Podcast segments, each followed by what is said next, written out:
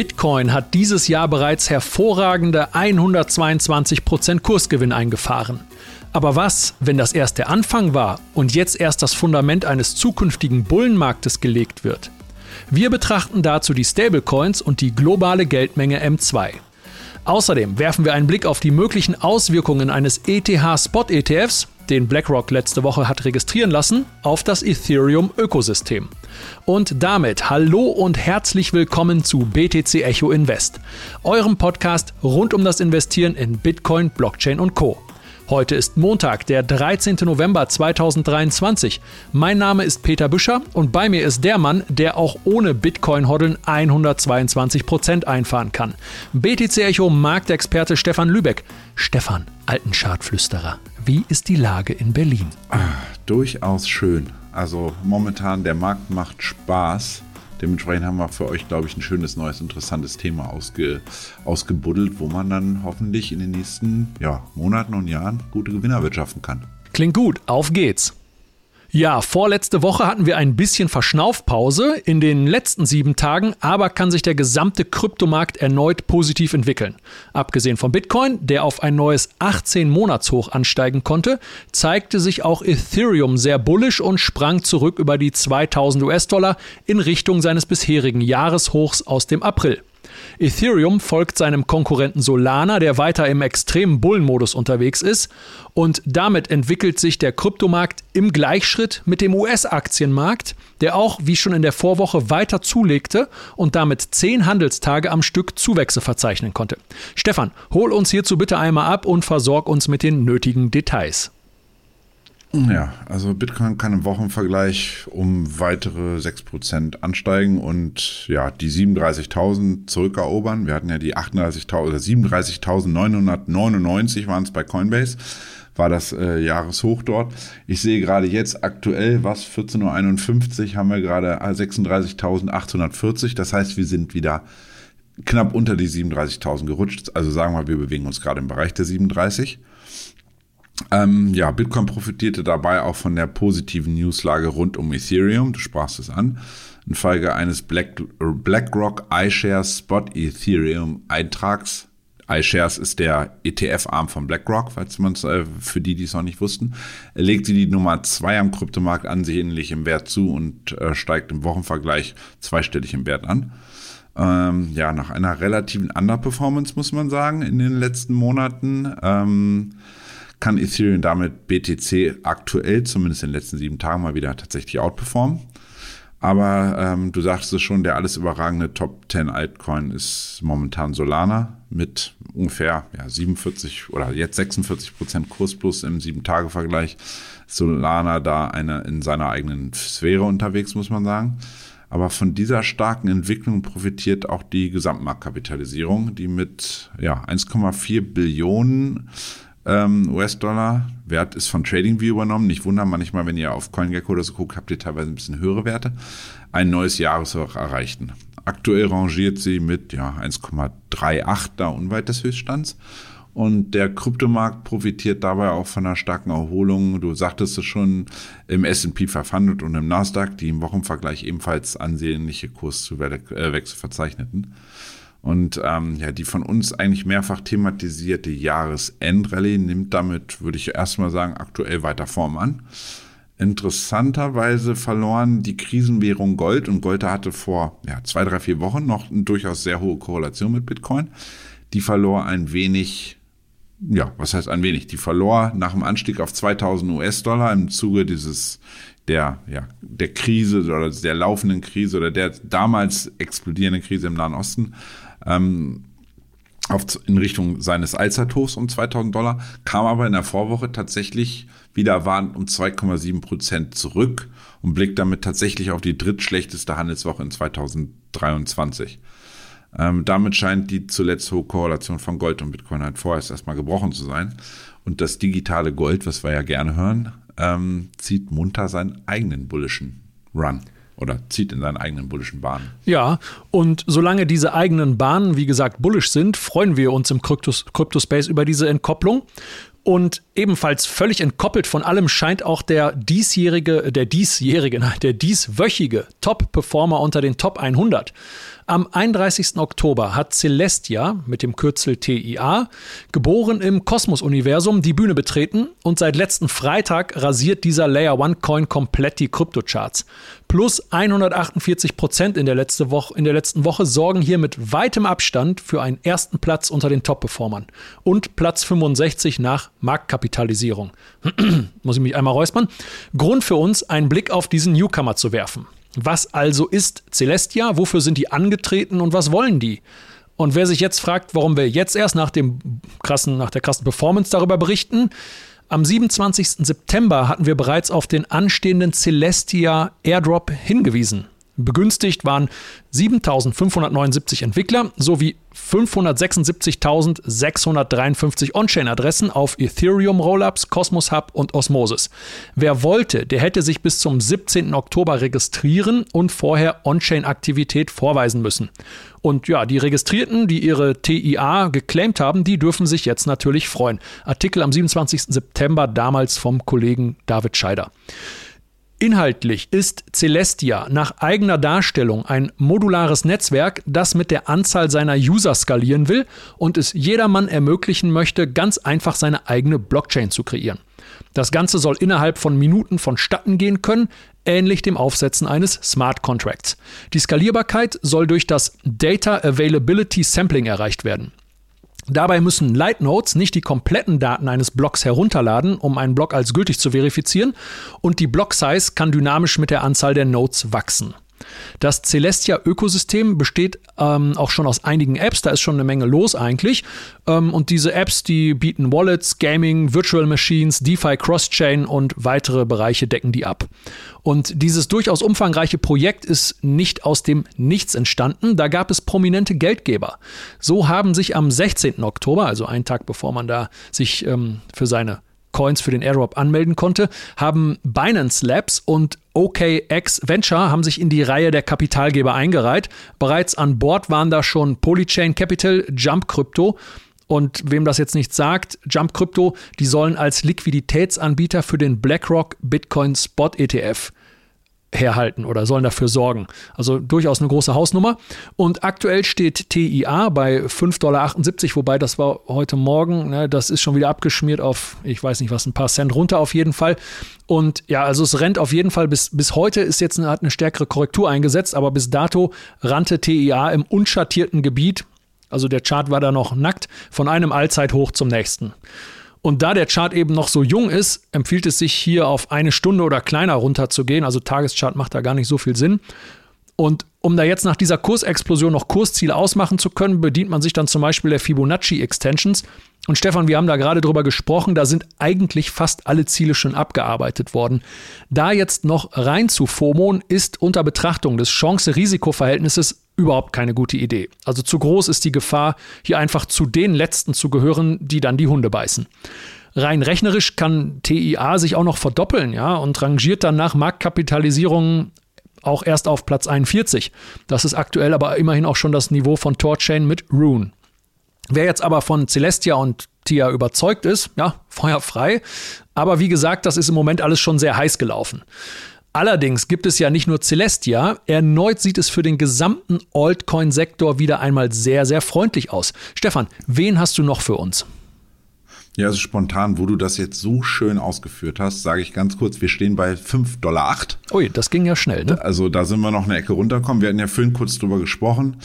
Wie gesagt, no financial advice an dieser Stelle, aber ich persönlich schaue dann in dem Bereich 4,50 Dollar, 4,60 Dollar werde ich mal wieder genauer gucken. Da lege ich mir einfach einen Alarm hin. Das heißt nicht, dass ich da unbedingt kaufe. Ich gucke einfach mal, was machen die Jungs da? Sind die Bullen? Kommen die denn da vielleicht zurück? So, oder haben die da noch gar kein Interesse und gehen noch eine Ecke tiefer? Ecke tiefer wäre dann Bereich 3,85, 3,85, da wird es dann langsam wieder sexy, könnte man sagen, für einen Neueinstieg. Aber das ist, wie gesagt, nur meine persönliche Meinung. Ja, wer, wer diese persönliche Meinung sich nochmal anhören möchte und eine Notiz machen möchte, spult einfach nochmal kurz zurück. Danke dir, Stefan, für deine persönliche Meinung.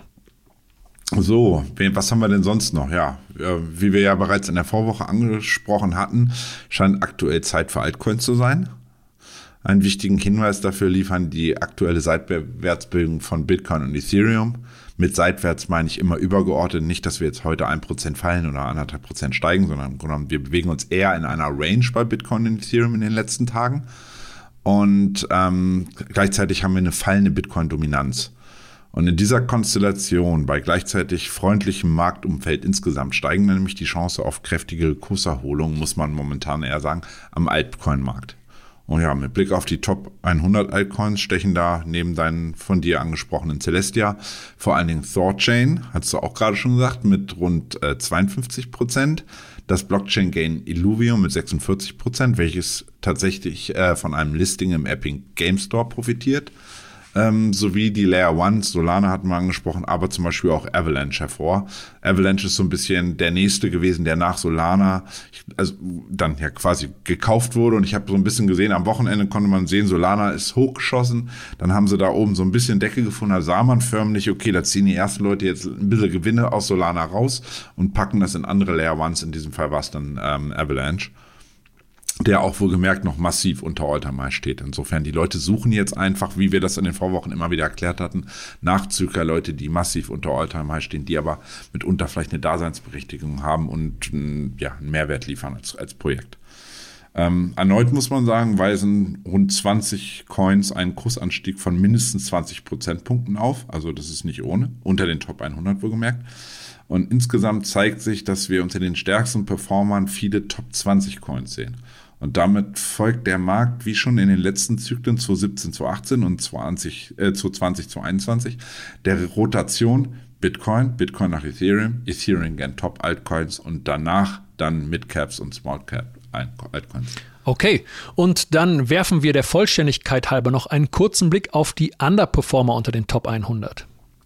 Ja, also da muss man tatsächlich sagen, oder erfreulicherweise die kurze Liste wird angeführt von Trust Wallet, TWT, war vor ein paar Wochen tatsächlich aber auch mal stärkster Wochengewinner. Ähm, und Neo, ein uraltes Layer One, ein chinesisches Layer One, gab es schon 2017 mit jeweils 9% Kursabschlag, gefolgt von Ripple, XRP und äh, Cake tatsächlich, also Pancake Swap, mit jeweils rund 5% oder jetzt aktuell 6% Kurskorrektur. Aber ähm, diese Kurskonsolidierungen sind jedoch dann eher relative Underperformance. Also wenn man sich, man muss dann immer mal überlegen, was war eigentlich in den letzten Wochen los. Cake hat in den letzten 30 Tagen 103 Prozent gemacht, Neo hat 78 Prozent draufgelegt, XRP und TWT jeweils knapp 40 Prozent. Insofern hatten die ja ansehnliche Kurszuwächse. Ja, wichtiger Hinweis mit der relativen Underperformance. Und apropos Cake, du hattest ja in der Vorwoche am Beispiel Cake darauf hingewiesen, dass der DEX Börsencoin kurzfristig im Tageschart laut RSI überkauft war und du eher einen Rücksetzer in dem Bereich um 1,77 Dollar als neues Einstiegslevel favorisierst. Ja, jetzt mit 1,78 Dollar hat sich der Chart deinen Wunsch dann wohl ziemlich genau zu Herzen genommen. Also und wer dann so um die 1,78, 1,80 eingestiegen ist, der hat dann damit binnen weniger Tage rund 25 Prozent Kursgewinn auf seine Position einfahren können. Das zeigt einfach, dass es zumeist Sinn macht, nach starker Rallye oder nach starken Rallyes auf Rücksetzer an wichtige Supports zu warten. Da gibt es immer wieder Coins, die einem eine Konsolidierung nicht geben wollen. Unter anderem auch Solana, der ja quasi in den letzten 30 Tagen höher, höher, höher, immer weiter höher. Da war es schwer, dann wirklich im Grunde genommen einen Retrace in akkuraten zu finden. Ähm, aber das sind eher ja, ist eher die Ausnahme. Und in Anbetracht dessen, dass wir eine Fülle an Projekten haben, ist das auch irgendwo ein Stück weit zu verkraften. Man sollte sich dann zum Beispiel auf Coins aus dem Dunstkreis dem gleichen Sektor konzentrieren. Beispiel war ja zum Beispiel jetzt Solana lief, jetzt wurde Avalanche erstmal gekauft. Dann hatte man zum Beispiel, wenn man bei Cake nicht dabei war, sollte man vielleicht mal gucken, was passiert gerade bei Uniswap, im Grunde den größten, also dem noch größeren Konkurrenten äh, von Cake mit unterbietet sich da, weil der ist quasi der Laggard, also der hinkt momentan hinterher in der Performance. Eventuell bietet sich da dann ein interessantes ähm, Invest. Und so muss man im Endeffekt einfach sich durch die Coins mal durchgucken. Okay, danke dir für diese Tipps. Und einen weiteren interessanten Tipp, den haben wir noch kurz vor Schluss dieses Podcasts für euch. Da sprechen wir kurz über einen sehr spannenden Coin, den Stefan letztens bei der Pirsch im Layer One Sektor erspäht hat. Und er hat ihn nicht nur erspäht, sondern er ist auch darin investiert. Achtung, dieser Podcast stellt keine Anlageberatung dar. Alle Aussagen dienen lediglich der Information und spiegeln die persönlichen Meinungen unserer Redakteurinnen und Redakteure wider. Aber jetzt erst einmal zu unserem Hauptthema. Bahnt sich für den Kryptomarkt ein fundamental belegbarer Bullenmarkt an? Da werden sich jetzt sicherlich einige von euch fragen, was soll das? Wir haben doch bereits ein bockstarkes Jahr 2023 hingelegt. Wenn das kein Bullenmarkt ist, was denn dann? Da kann man natürlich auf den ersten Blick nicht widersprechen. Aktuell 122 Prozent für Bitcoin per Year to Date. Das sorgt sicherlich bei den meisten Krypto-Investoren für Frühlingsgefühle. Aber es kann im Prinzip noch besser kommen. Und dazu schauen wir als erstes auf die Stablecoins. Ja, also zuerst mal, wir klopfen uns natürlich auf die Schulter. Bitcoin ist mal wieder in diesem Jahr auf alles gesehen das beste Asset. Schlägt Nasdaq, schlägt S&P 500. Insofern, das ist das, was wir ja erstmal mögen. Aber du sagtest schon, es geht mitunter vielleicht natürlich immer noch besser, ne? Und da sprachst du die jüngste Stablecoin-Zuflüsse an. Ähm, auf Glassnode hatte ich da am Wochenende eine nette Grafik gefunden. Ja, wer sich diese nette Grafik selbst angucken möchte, kann das bei uns heute auf X tun. Wir haben deinen Beitrag geretweetet. Ja, und demnach, laut dieser Grafik äh, von Congress, ist nämlich die 90-Tage-Veränderung des Stablecoin-Angebots im Durchschnitt zum ersten Mal seit 1,5 Jahren wieder positiv geworden. Ja, seit Mai 2022 war diese Entwicklung eigentlich negativ ungefähr als Bitcoin von oben die 30.000 Marke durchbrochen hat und man schon mehr als 50 Prozent vom Allzeithoch entfernt war, da ist der Mehrheit des äh, investmentfreudigen Kapitals, Kryptokapitals wohl bewusst geworden, dass hier die Party erstmal vorüber ist. Aber jetzt, wie von dir erwähnt, der Wechsel. Was ist davon zu halten? Ja, dies bedeutet, dass wir zum ersten Mal seit Beginn des Bärenmarktes, den du im Grunde genommen damit gerade identifiziert hattest, wobei endgültig durch den letzten wichtigen Support bei 30.000 durchgerasselt waren, der ja im Endeffekt nochmal 50% Kursabschlag nach sich zog. Wir fielen in der Spitze auf gut 15.000. Ähm, haben wir jetzt das erste Mal wieder Netto-Kapitalzuflüsse durch Stablecoins gesehen. Also noch sind diese relativ gering oder moderat und die Tendenz muss sich natürlich über die nächsten kommenden Wochen und Monaten noch bestätigen, dass wir wirklich wieder diese, ja, die nachhaltige Tendenz haben, aber die Richtung stimmt erstmal. Schaut man zudem auf das Market Cap, fand ich auch ganz interessant, des größten Stablecoin-Anbieters ähm, US Tether, also USDT, bestätigt sich die positive Tendenz. Denn die Marketkapitalisierung von Tether ist mit 86,2 Milliarden ebenfalls auf einem neuen Allzeithoch angekommen. Und das steigert natürlich dann die Chance, dass sich Anleger ja, zunehmend in Stellung bringen für den Bullenmarkt und vermehrt ihr Geld dann, was aktuell noch in Stables liegt, dann in Bitcoin, Ethereum und den Altcoin-Sektor insgesamt deployen, wie der Ami sagt, oder stecken werden. Ja, bezüglich der Marktkapitalisierung von Tether lässt sich feststellen, dass das vorherige Allzeithoch in den eben schon genannten Mai 2022 fiel. Das war das lag damals bei circa 83 Milliarden US-Dollar und von dort an ging es deutlich abwärts bis in den Dezember 2022. Und mit der Rallye des Jahres 2023 ging es dann stetig wieder bergauf und du hast die neue Rekordmarke von, von 86,2 Milliarden gerade genannt. Und nicht nur Tethers Marktkapitalisierung steigt, sondern auch noch ein weiterer sehr wichtiger Indikator, der unheimlich stark mit den Bitcoin-Zyklen korreliert. Und zwar derart stark, dass ich jetzt mal die These in den Raum werfe, dass diese Korrelation relevanter ist als die Halvings. Wenn ihr das anders seht, dann lasst uns gerne einen Kommentar mit eurer Gegenthese da. Aber worum genau geht es? Ja, die Kursentwicklung von Bitcoin und damit auch stellvertretend im kompletten Kryptomarkt insgesamt ist unmittelbar verbunden mit der von uns, haben wir tatsächlich bereits mehrfach thematisierten Geldmenge M2, also die globale Geldmenge. Dieses nämlich nach einer, einer Verringerung im Zuge der straffenden Geldpolitik der weltweiten Notenbanken, allen voran natürlich genannt FED und EZB, äh, mit ihr Quantitative Tightening Programmen ähm, zuletzt seit Jahresbeginn wieder leicht am Steigen oder Zunehmen. Gegenüber dem November 2022, da hat die so ihren Tiefpunkt gefunden gehabt, hat sich die Geldmenge, die, also M2-Geldmenge, rund 5% ausgeweitet. Zwar liegt die globale Geldmenge damit immer noch eine ganze Ecke unter seinen Höchstständen im Zuge der exzessiven Geldpolitik zur Bekämpfung der Folgen von Covid-19, aber erholt sich zunehmend und dürfte gerade ja bei einer nachhaltig rückläufigen Inflation in den großen Industrienationen ähm, sowie zunehmender Gefahren eines wirtschaftlichen Abschwungs, unter anderem in den USA, sowie weitere Faktoren wie ja, nebenbei noch ein paar US-Bankenpleiten vielleicht, dann weiter zunehmen. Ähm, auf Deutsch gesagt, die Notenbanken könnten den Zenit ihres rigiden Zins- und äh, Geldpolitik oder ihrer rigiden Zins- und Geldpolitik der letzten rund, ja, Pi mal Daumen 22 Monate damit erreicht oder überschritten haben. Erste kleinere Notenbanken machen hier bereits ähm, den Anfang und tatsächlich auch eine größere, das mir dann später erst eingefallen. Nämlich laut einer aktuellen Grafik der Bank of America haben so viele Notenbanken wie seit 2020 nicht mehr Leitzinsen gesenkt, da sie die Inflationsgefahr im Verhältnis zur Rezessionsproblematik als überschaubar bewerten und ihre Wirtschaften dadurch anfangen zu stützen. Unter anderem ist hier nebenbei mal China zu sagen, hatten wir, glaube ich, auch vor drei Folgen ähm, die dann nämlich auch in der Regel zu finden sind, die zuletzt mehrere hundert Milliarden mittlerweile in den lokalen Markt pumpen, um auch ein paar hiesige Banken zu retten und Immobilienriesen zu stützen. Also insofern, da wird auch richtig Geld gerade reingehauen und insgesamt natürlich, um die Wirtschaft dort anzukurbeln, die nämlich auch lahmt.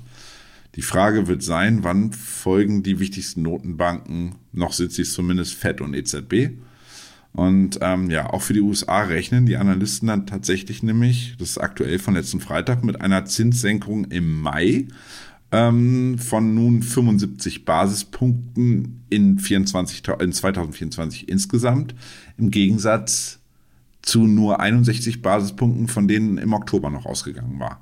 Also die Frage scheint zu sein, wann und nicht ob die Notenbanken wieder das ja gute Quantitative Easing machen oder beziehungsweise es machen oder müssen, also eine lockere Geldpolitik Einzug haben wird.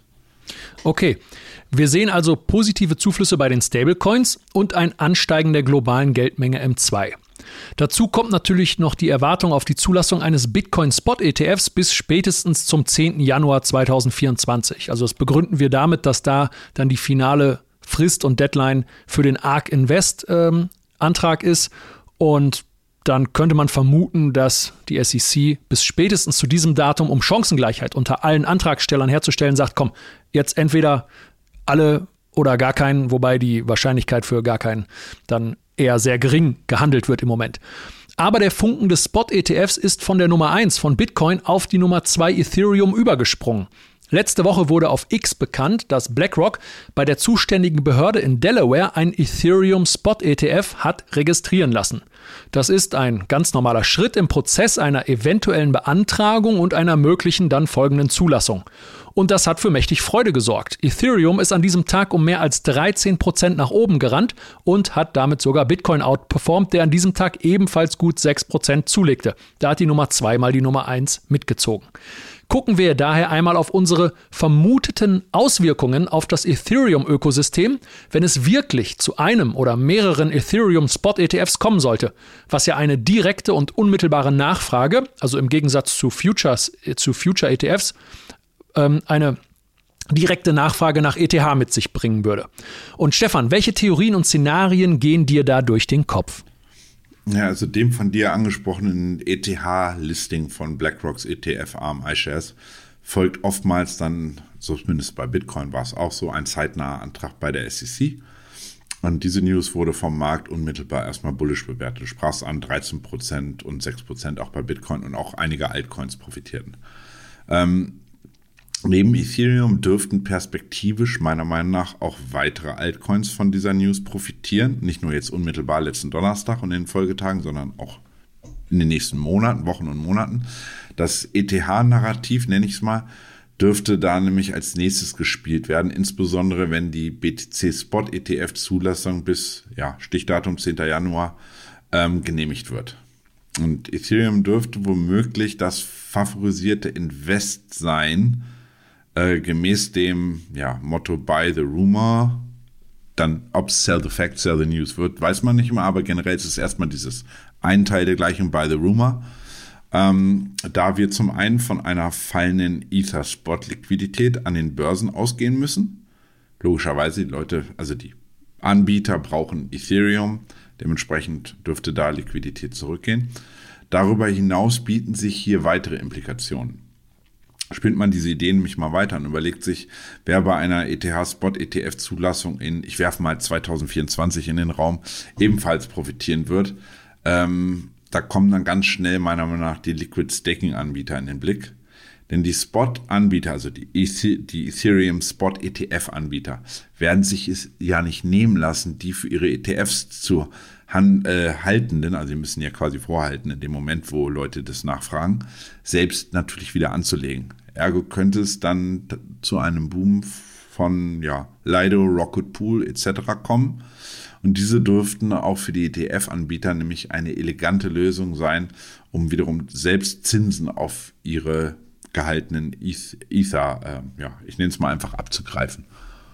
Gut, das würde sicherlich zu einer vermehrten On-Chain-Aktivität auf Ethereum führen, wenn da jetzt diese Nachfrage nach Liquid Staking oder generell auch nach Spot Ethereum äh, stattfindet. Das dürfte zu einer vermehrten On-Chain-Aktivität auf Ethereum führen und das hat bisher leider immer unangenehm hohe Gas-Fees mit sich gebracht. Um dieses Problem zu lösen, gibt es aber mittlerweile eine ganze Tokenbranche, die ihre Funktionstüchtigkeit ja bereits bewiesen hat. Und die Rede ist natürlich von. Naja, also ich glaube, ihr wisst es alle, Arbitrum, Optimism und Co. Aber genau diese vermehrte Aktivität, wie du schon sagst, wird zu verhöhten Gaspreisen führen. Und dann kommen ganz schnell Layer 2 Projekte in den Blick. Ähm, und meiner Meinung nach, ja, profitieren, oder das war im letzten Run auch so, dass die dann augenblicklich davon profitierten, die Aktivität dort dann nämlich deutlich zunahm, weil die schlicht und einfach einen Bruchteil an Transaktionsgebühren haben wollen. Wir reden ja nicht von dann 20 Prozent der, sondern jeder, der mal einen, so ein, einmal, ja, überbordene Aktivität auf Ethereum mitgemacht hat und weiß, wie ich soll jetzt für eine Überweisung 100 Dollar bezahlen, der ist dann ganz schnell froh, wenn er bei äh, Arbitrum und äh, Matic etc. irgendwie gefühlt ein paar Cent bezahlt. Äh, das ist ja wirklich dann absolut nur ein Minimalbetrag, den man verhältnismäßig überweisen muss. Und generell ist es dann interessant bei diesen Layer 2s, dass die, ja, die sind mehr und mehr, das sind zum einen logischerweise Anbieter, um günstige Gas-Fees zu haben, also es sind Sidechains von, vom Ethereum-Netzwerk, ähm, aber die haben sich über Zeit selber, und ich spreche jetzt dezidiert Arbitrum mal jetzt an, vielleicht gebe ich da ein bisschen Financial Advice oder einfach da, wo ihr mal gucken könnt, ähm, die haben sich zu einer Art ja, ich nenne es mal Subökosystemen weiterentwickelt. Da passiert nämlich meiner Meinung nach dann auch sehr viel. Und unter der Prämisse, dass wir in 2024 weiter in Richtung Kryptosommer tendieren. Das ist ja so die, die, die Idee 2024, vielleicht noch zwischenzeitlich nochmal ein bisschen Rücksetzer und dann kommt im Grunde genommen so langsam optimalerweise der Bullrun. Bisschen früher, bisschen später, wird, kann keiner sagen, sagen aktuell ähm, und wir insgesamt am wieder steigendes Handelsvolumen am Kryptomarkt sehen, könnten dann nämlich auch ganz schnell Coins aus zum Beispiel Arbitrum Ökosystem wie die dezentrale Derivatebörse GMX, die ist nämlich auf Arbitrum gelauncht, der Yield Aggregator GMD, also Kürzel GMD, oder auch die Lending- und Borrowing-Plattform Radiant, also Radiant geschrieben, ähm, profitieren, um da mal ein paar in den Raum zu werfen, die man mal im Blick haben kann. Kurzum, das Narrativ eines ETH-Spot-ETFs dürfte noch viele weitere Profiteure unter den vielen Krypto-Projekten haben. Ja, das klingt absolut plausibel und valide und spult gerne einfach nochmal zurück. Stefan hat da gerade einiges an Inspiration für die weitere eigene Recherche angestoßen und wir werden natürlich die kommende Entwicklung hier für euch auch begleiten. Und dazu gehört auch, dass wir in der aktuellen Situation auch mal eine Warnung aussprechen müssen. Grund dafür ist der derzeit etwas heiß gelaufene Fear and Greed Index. Stefan, was sind deine Gedanken dazu? Ja, also erstmal korrekt, Peter. Äh, die letzten tollen sechs Handelswochen lassen einen gerne in so einen Up-Only-Modus verfallen. Ähm, Up-Only-Modus, das würde wirklich Bullrun-Modus bedeuten. Ich glaube, da sind wir vielleicht noch nicht ganz. Wir sehen momentan kräftige Kurserholung von vielen verprügelten Coins. Man muss sehen, auch nur Solana mal kurz eingeworfen, der so hart performt hat in den letzten Wochen, steht, glaube ich, ich gucke es jetzt nicht nach, ich glaube irgendwie sowas unter 70, 72 Prozent unter Alltime High. Das heißt, da ist immer noch eine ganze Ecke Spielraum überhaupt in Richtung Alltime High wieder. Auch wenn es so, wenn man denkt, oh Gott, die sind ja jetzt auf, auf 58 gegangen, die standen nicht letztens noch bei 20 Dollar. Insofern, die haben sich ne, verdreifacht, aber dennoch ist da immer noch sehr, sehr, sehr viel Potenzial. Ja, 77,6 ähm, Prozent vom Allzeithoch habe ich. Es äh, siehste, sogar 77 Prozent sind es. Und ähm, ja, diese, diese Vorfreude, die, oder die, ja, diese momentan sehr positive Marktumfeld spiegelt sich dann, äh, ihr kennt ihn vermutlich alle, wir hatten ihn auch mehrfach thematisiert, der Fear and Greed Index wieder. Ähm, und der hat aktuell einen Wert von 72. Gestern stand er bei 73, ist minimal runtergekommen. Und damit sind wir aber einfach gesagt im Greed-Bereich angekommen. Zwar besteht da durchaus noch etwas Luft nach oben. Nicht, dass ihr jetzt denkt, so Gott, der da gerade das Top und jetzt fällt alles runter. Es bedeutet einfach nur Vorsicht mahnen. Also oder ich mahne zur Vorsicht. Man sollte einfach genauer gucken. Das bedeutet nicht, dass nicht einzelne Projekte jetzt noch gut laufen können. Das heißt aber insgesamt ist das Chancen-Risiko-Verhältnis zumindest kurzfristig mitunter nicht mehr das aller, allerbeste. Und gerade als Investor oder langfristiger Anleger sollte man sich aktuell lieber mal den Chart der von einem selbst identifizierten und favorisierten Projekte heranziehen und auf Rücksätze an markante Supports warten, so wie ich das ja für die Vorwoche bei ähm, PancakeSwap zum Beispiel gesagt hatte. Da, da, da standen wir bei 2,50, da, da hätten wahrscheinlich, als ihr es gehört habt, wie, der kann doch jetzt nicht auf 1,78 fallen, der steht doch bei 2,50. Das hat fünf Tage gedauert, rums die Bums hat man das Ding abgeholt, weil Volatilität geht immer in beide Richtungen und dementsprechend muss man da immer ein bisschen vorsichtig sein. Und das gerade als DCA-Investor, also Dollar Cost Averaging, ähm, jetzt ein initiales Invest durchaus okay ist, keine Frage, aber man sollte sich immer ein bisschen Pulver für Rücksetzer dann noch trocken halten, meiner Meinung nach. Ja, wahre Worte. Macht euch am besten einen Plan mit vorher definierten Preisleveln, dann seid ihr auch wirklich vorbereitet, wenn diese Preislevel angelaufen werden und kommt nicht in emotional schwieriges Fahrwasser, ja, dass man dann plötzlich denkt, ach du meine Güte, jetzt stürzt ja alles zusammen. Ja, dann kann man sich mal überlegen, warum hat man sich jetzt vorher, wo alles so rosig ist, bestimmte Preislevel definiert und was passiert dann, wenn man die anläuft. Da sollte man dann an seinen Plänen festhalten. Und damit kommen wir zum Ausblick auf die kommende Woche. Vorher noch der Hinweis, dass ihr unser Format auf allen gängigen Plattformen wie Spotify oder Apple Podcast auch abonnieren könnt. So verpasst ihr keine Folge mehr. Außerdem freuen wir uns immer über Lob und Kritik in den Kommentaren sowie über unsere E-Mail-Adresse podcast.btc-echo.de. Jetzt aber zurück zum Inhaltlichen. Stefan, welche Termine am klassischen Finanzmarkt stehen diese Woche an? Ja, diese Woche richtet sich der Blick auf die neuesten US-Inflationsdaten am Dienstag und Mittwoch. Am Dienstag kommt zunächst die US-Verbraucherpreise, ähm, Nachmittag um 14.30 Uhr. Ähm, nach zuletzt 3,7 Prozent im Jahresvergleich im September rechnen die Marktbeobachter mit einem Rückfall im Oktober, die sind ja immer nachgelagert, die Zahlen, äh, auf wieder 3,3 Prozent. Das wäre erfreulich. Ähm, zur Wochenmitte folgen die US-Erzeugerpreise, also auf Produzentenseite. Und da war ein Monatsvergleich, da gucke ich immer eher auf diese Monat-zu-Monats-Veränderungen. Ähm, da erwarten die ähm, Experten eine Zunahme zu, ähm, von 0,2 Prozent. Ähm, ebenfalls am Mittwoch schauen die Investoren zudem auf die Einzelhandelsumsätze in den USA, die sind auch mal total wichtig. Denn nach zuletzt bemerkenswerten Steigerungen von 0,6 Prozent im Monatsvergleich wird erneut damit einer Steigerung von 0,6 Prozent gerechnet. Ähm, das war tatsächlich auch der Grund, warum jetzt der, sich der klassische Markt da wieder ein bisschen beruhigt hat, weil sie gesehen haben, unsere Privathaushalte konsumieren weiterhin. Das heißt, die US-Firmen ähm, können weiter gute Gewinne einfahren, perspektivisch.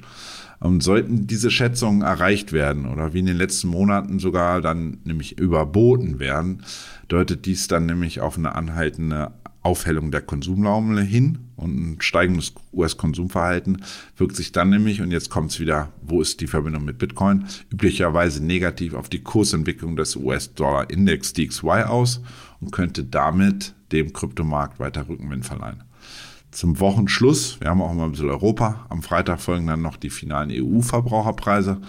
Ähm, erwartet wird hier eine Preissteigerung im Vergleich, im Jahresvergleich von nur noch, festhalten, 2,9 Prozent. Ein deutlicher Rückgang gegenüber 4,3 Prozent im September. Und wer gerade aufgepasst hat, hat gesehen, für die USA rechnen sie im Jahresvergleich mit 3,3 Prozent für Europa jetzt mit 2,9 wird auch bedeuten, bei uns in Europa fällt die Inflation jetzt nach, nach langer, langer Zeit erstmal wieder unter den Wert in den USA. Okay, sinkende Inflationszahlen klingen ja alles in allem gut für den Aktien- und Kryptomarkt, da dies die Möglichkeit einer erneut lockeren Geldpolitik erhöht. Und damit der Blick auf die Kryptoleitwährung Bitcoin. Dieser begeistert ja mit erneut bullischem Momentum, aber wie lange wird auf dieser Party noch die Musik laufen und wie sehen die Kursziele auf der Oberseite aus? Ähm, ja, nach einer Verschnaufpause zum Monat, zu Beginn des Monats drehte Bitcoin ja wie zuletzt wieder merklich auf und kann nach dem Oktober, hatten wir ja darüber gesprochen, mit 28% Kursaufschlag, äh, Kursaufschlag aktuell auch im November weiter am Wert zulegen. Ähm, seit Monatsbeginn hat Bitcoin hier Stand Montagmittag ja, knapp 7% Kursplus zu verzeichnen seit dem 1. Äh, November.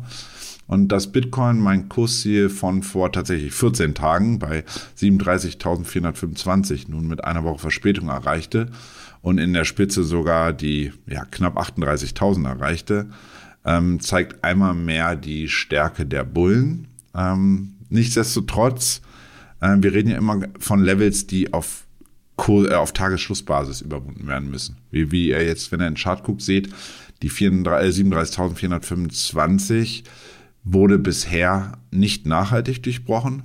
Und somit gilt es für die Bullen, das ist aktuell dies, das Make-or-Break-Niveau.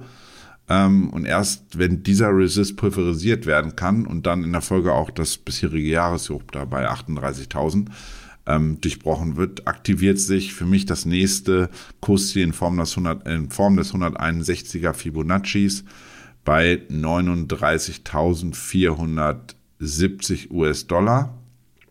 Und wie schon in den Vorwochen sehe ich als maximales Kursziel auf der Oberseite die Marke von 40.800 als charttechnisch vorstellbar an.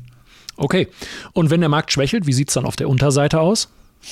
Ja, also wie gesagt, solange Bitcoin unter 37,425 gedeckelt bleibt, sehe ich kurzfristig in dieser Woche oder steigt die Chancen, kurzfristig in dieser Woche dann erstmal ein bisschen Konsolidierung zu sehen. Wie ihr wisst, ein Markt bewegt sich immer in Wellen und dementsprechend darf das, ist das absolut unproblematisch. Wir kühlen einfach ein bisschen die Indikatoren ab und bauen ein bisschen die überkauften Niveaus ab. Ähm, als wichtige erste Marke auf der Unterseite ist hier sicherlich die 36.385 zu nennen. Ähm, wird dieses Kurslevel aufgegeben, kommt es noch, ja, kann man mal 36 mal genauer hingucken. Und sollte sich aber tatsächlich die Abwärtsbewegung hier dann ausweiten, dürfte Bitcoin die 35.430 anvisieren.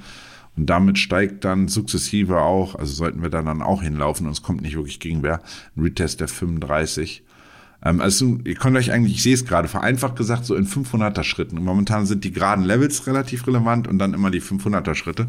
Ähm, richtig wichtig finde ich, ähm, unterhalb der 35.000 sollte es tatsächlich so tief gehen, ähm, der Bereich 34.519, der ist elementar. Äh, diese Marke verteidigten die Bullen immer wieder in der ersten Handelswoche diesen Monats, bevor es dann im Endeffekt zum Move nach oben kam.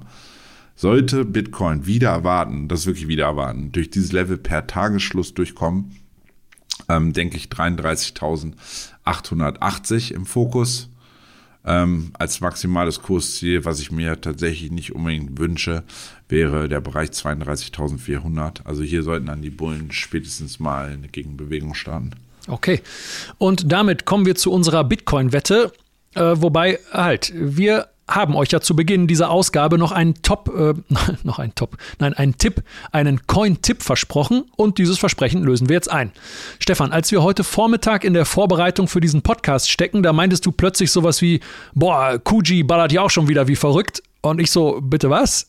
Wie heißt der Coin? Und wie er heißt und was dich daran fasziniert, das erfahren unsere Hörer jetzt von dir. Ja, also der Coin heißt Kujira also K-U-J-I-R-A, Kürze Kuji. Und ist ein relativ junges, gibt es jetzt ungefähr ein Jahr, glaube ich, ein relativ junges Layer One Projekt auf Cosmos-Basis. Ihr wisst, ich mag generell das Ökosystem Cosmos. Ähm, und ich bin da ja, tatsächlich letztens vor ein paar Wochen drüber gestolpert.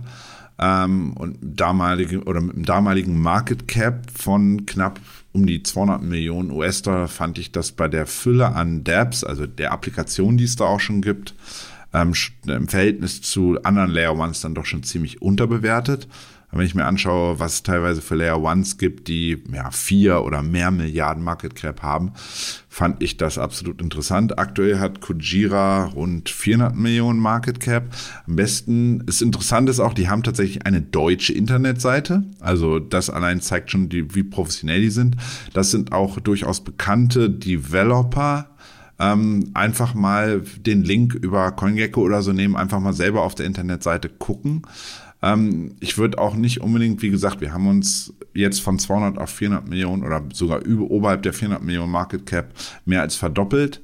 Ähm, nichtsdestotrotz finde ich das Ding günstig bewertet. Ähm, informiert euch da einfach mal. Ich denke, wenn wir einen Run sehen, hat das Teil durchaus Potenzial, weil die haben eine eigene Decks, die haben einen eigenen Aggregator, die haben das alles schon. Also viele Sachen, die gefühlt andere, ich will jetzt hier nicht große vermeintliche Layer Ones in Dreck ziehen, aber die kämpfen gefühlt seit Jahren mit irgendwelchen derartigen Produkten und es ist für mich alles immer noch nicht so toll.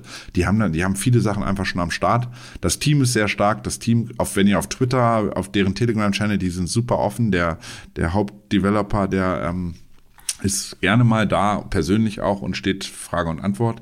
Insofern ähm, finde ich es durchaus interessantes Projekt, wo ich denke, kann man perspektivisch mal im Risk Basket von seinem eigenen Depot ein wenig was reinpacken und dürfte eigentlich dann spätestens im Bullrun nicht enttäuscht werden.